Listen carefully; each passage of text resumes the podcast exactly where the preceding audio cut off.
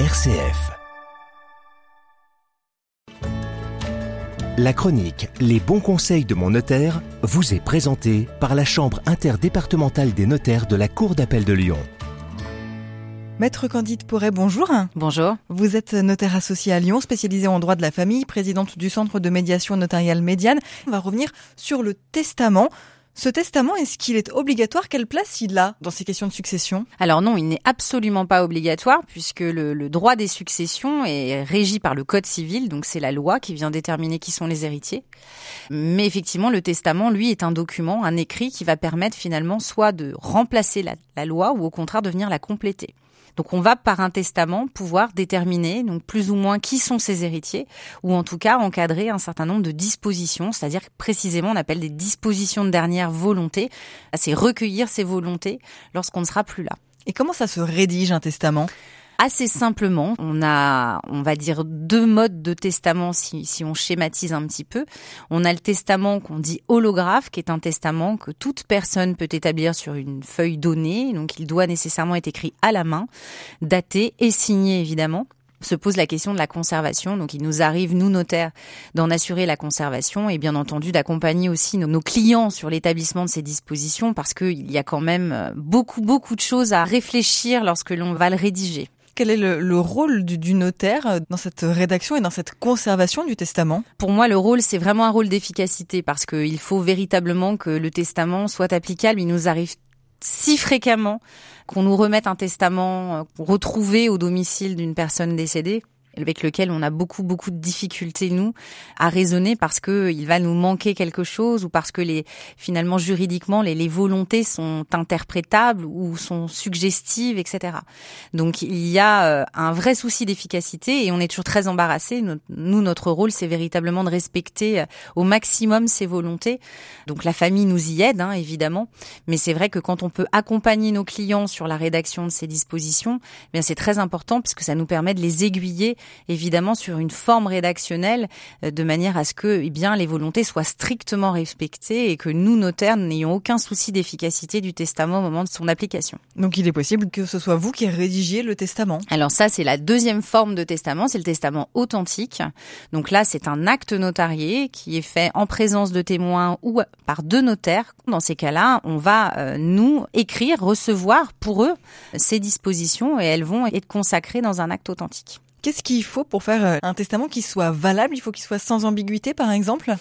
Oui, ces héritiers ou les personnes que l'on souhaite gratifier euh, au moment de son décès. Ça, c'est extrêmement important de bien désigner donc les personnes euh, donc en question, c'est-à-dire attention aux homonymies, bien datées évidemment, mais aussi désigner par un nom, un prénom, une date de naissance, donc euh, pour qu'effectivement il n'y ait pas de confusion possible.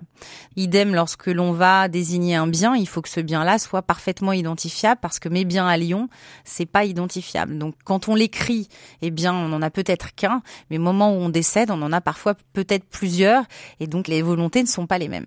Quelles sont les erreurs courantes à éviter sur un testament? Alors parfois on constate une absence de signature, ça ça nous arrive sur des testaments qu'on nous remet trouvés au domicile. Le défunt a pas lorsqu'il a écrit ses dispositions, il a il pense à dater, mais parfois effectivement on va pas forcément penser à signer aujourd'hui ces dispositions. Il faut bien se dire aujourd'hui que on n'écrit plus ou de moins en moins. Auparavant, finalement, c'était des choses qui se faisaient assez communément et simplement. Aujourd'hui, ces réflexes-là, on les a complètement perdus. Or, pour établir un testament, bien, il faut prendre une feuille blanche, prendre son stylo et écrire. Donc, euh, vraiment écrire à la main, dater, signer, comme on le ferait sur un courrier. Et donc, ça, c'est vrai que des absences de signature, eh bien, ça nous arrive effectivement fréquemment. Pourquoi c'est important cette notion de manuscrit? Un testament sur ordinateur aujourd'hui, c'est pas valable? C'est pas valable. Pourquoi? Parce qu'effectivement, l'écriture permet une analyse graphologique.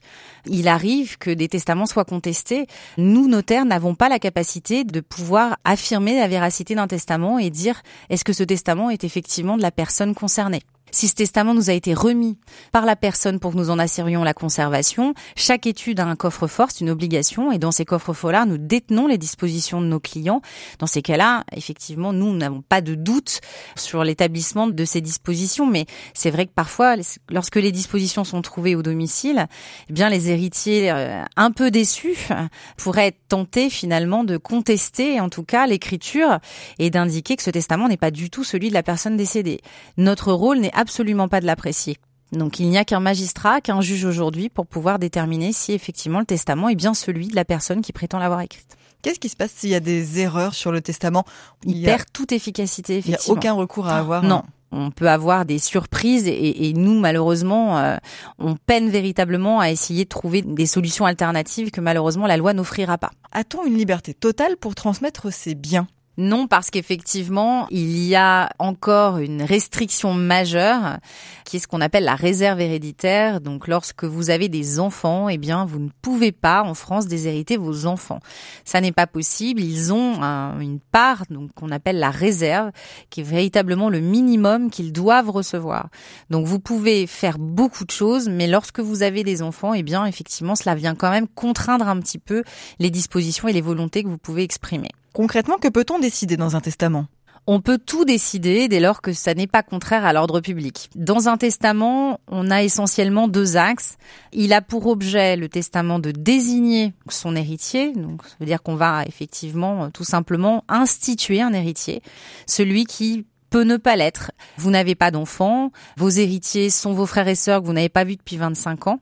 Vous ne souhaitez pas que vos frères et sœurs soient vos héritiers, vous allez désigner un légataire universel, c'est-à-dire un nouvel héritier.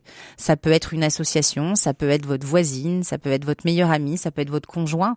Cet héritier-là n'est en principe pas appelé par la loi à être votre héritier, donc vous allez l'écrire. Et puisque les frères et sœurs, si je reprends mon exemple, ne sont pas des enfants, n'ont pas de réserve, eh bien effectivement le testament pourra être appliqué et donc vous allez déshériter vos frères et sœurs en instituant un nouvel héritier. Et puis le testament, dans un second temps, donc euh, ou de manière même alternative, hein, les choses ne sont pas forcément cumulées, mais va aussi avoir pour objet de transmettre des biens déterminés. Au-delà du choix de l'héritier, eh bien, on va essayer de répartir son patrimoine. Je souhaite vraiment que mon appartement de Cannes aille à ma petite fille. Il y a un souhait de gratifier cette petite fille, par exemple, ou de transmettre une somme d'argent à une association, etc. Ça concerne que les biens matériels? En tout cas, ça concerne la répartition de l'état du patrimoine, effectivement. On va essentiellement se concentrer sur ces éléments-là et il va nous servir à nous notaires donc à régler, répartir finalement donc euh, le patrimoine successoral tant en fonction de ce que va nous dicter la loi ou et le testament éventuellement. Qu'est-ce qui se passe en cas de conflit ou de désaccord sur un testament ou sur l'interprétation d'un testament? Eh bien, c'est compliqué pour nous parce que nous n'avons pas la possibilité euh, ni le droit notaire de faire un recours en interprétation seul. On a la possibilité, lorsque tous les héritiers sont d'accord, de faire ce qu'on appelle un acte d'interprétation. Donc euh, les héritiers sont là pour témoigner, ils sont tous d'accord que le testament n'est pas clair, qu'il y a une ambiguïté sur sa lecture, mais que néanmoins les volontés ont toujours été clairement exprimées et que par conséquent, voilà, l'interprétation et l'application doit être celle-ci. Quand on a un accord amiable de tous les héritiers, eh bien c'est magique et dans ces cas-là, eh bien on va appliquer précisément les souhaits et les volontés telles qu'elles sont aussi exprimées et traduites interprétée par les héritiers. Malheureusement, ça n'est pas toujours le cas. Et quand il y a ambiguïté, eh bien forcément, c'est que nécessairement, souvent, ça va plutôt dans le sens de l'un et, et, beaucoup moins dans le sens de l'autre. Et dans ce cas-là, à défaut d'accord, il n'y a qu'un magistrat, qu'un juge pour pouvoir interpréter des dispositions testamentaires. Donc il faudra nécessairement qu'une décision de justice soit rendue sur l'interprétation pour que ce testament soit appliqué. Donc la succession se suspend. Ce magistrat, sa décision doit intervenir dans le délai des six mois dont on a parlé déjà il y a quelques semaines ou pas forcément? Alors c'est impossible puisqu'effectivement les délais judiciaires ne sont pas du tout les délais de l'administration fiscale. Mais là où vous avez raison, c'est qu'effectivement euh, ça ne suspend pas ce délai de six mois de l'administration fiscale. C'est assez compliqué puisqu'en parallèle, nous, on a l'incapacité de pouvoir euh, répartir et calculer des droits de succession alors qu'on ne sait absolument pas comment effectivement précisément le patrimoine va se répartir. Donc on informe l'administration fiscale de cette situation. On va solliciter une remise gracieuse des pénalités ou des majorations qu'elle pourrait être susceptible de demander. On les obtient largement lorsque la situation est justifiée, évidemment. Est-ce qu'on peut prévoir des conditions à un testament? Alors on peut prévoir toutes sortes de conditions, effectivement. C'est ce qu'on appelle des charges. On retrouve souvent ce qu'on appelle une charge résiduelle, c'est-à-dire la possibilité de transmettre une somme d'argent à un légataire donné. Le légataire, c'est celui que vous allez désigner dans votre testament, en indiquant qu'eh bien ce légataire devra lui-même transmettre ce qu'il restera de cette somme s'il ne l'a pas intégralement consommée à un deuxième légataire que vous allez désigner. Vous léguez 150 000 euros à votre petite fille en indiquant que si à son décès elle n'a pas utilisé ces fonds-là, eh bien effectivement elle devra elle-même léguer ce qu'il restera à ses propres enfants si c'est le choix du testateur, donc de celui qui a écrit le testament. Donc il y a plein de choses prévues par le Code civil qui permettent effectivement donc ces répartitions-là. Si le légataire dit oui, qu'est-ce qui l'oblige à le faire? Alors c'est écrit, donc euh, évidemment au premier décès nous on le constate. Hein. Après une charge résiduelle ne, ne vous contraint pas à conserver la chose. Il a la possibilité de l'utiliser. Donc nos actes sont là aussi pour constater ces charges et permettre de faire en sorte qu'elles soient respectées ensuite. Quel conseil vous donneriez aujourd'hui euh, à quelqu'un qui aimerait faire un testament? Il faut faire le plus simple possible. Plus c'est court, mieux c'est. Plus vous détaillez, plus vous exposez à l'interprétation, plus vous exposez au risque d'erreur, vous détaillez un jour donné et ce jour-là ne sera pas le jour de votre décès et donc vous révélez un patrimoine qui ne sera absolument pas identique à celui que vous désignez dans votre testament le jour où vous partirez. Donc il faut arriver à faire des catégories, il faut simplifier les choses au maximum. Généralement, on invite véritablement nos clients à venir nous voir. L'idée, c'est véritablement de les laisser pouvoir exprimer leur volonté très simplement. On est en train de parler de volonté testamentaire, donc c'est vraiment de l'humain, on est vraiment sur l'affect. Et nous, on va être là aussi pour les aider dans cette traduction juridique, pour leur donner les termes à employer, pour faire en sorte effectivement de les construire de manière à ce qu'ils puissent les établir et qu'elles soient parfaitement efficaces. À mon sens, l'atout majeur, c'est la simplicité. Il faut véritablement essayer de simplifier les choses. Voilà. Maître Candide Porret, vous êtes notaire associé à Lyon, spécialisé en droit de la famille et présidente du Centre de médiation notariale médiane. Merci maître. Merci à vous. C'était la chronique Les bons conseils de mon notaire. Pour plus d'informations, visitez le site chambre-rhône.notaire.fr.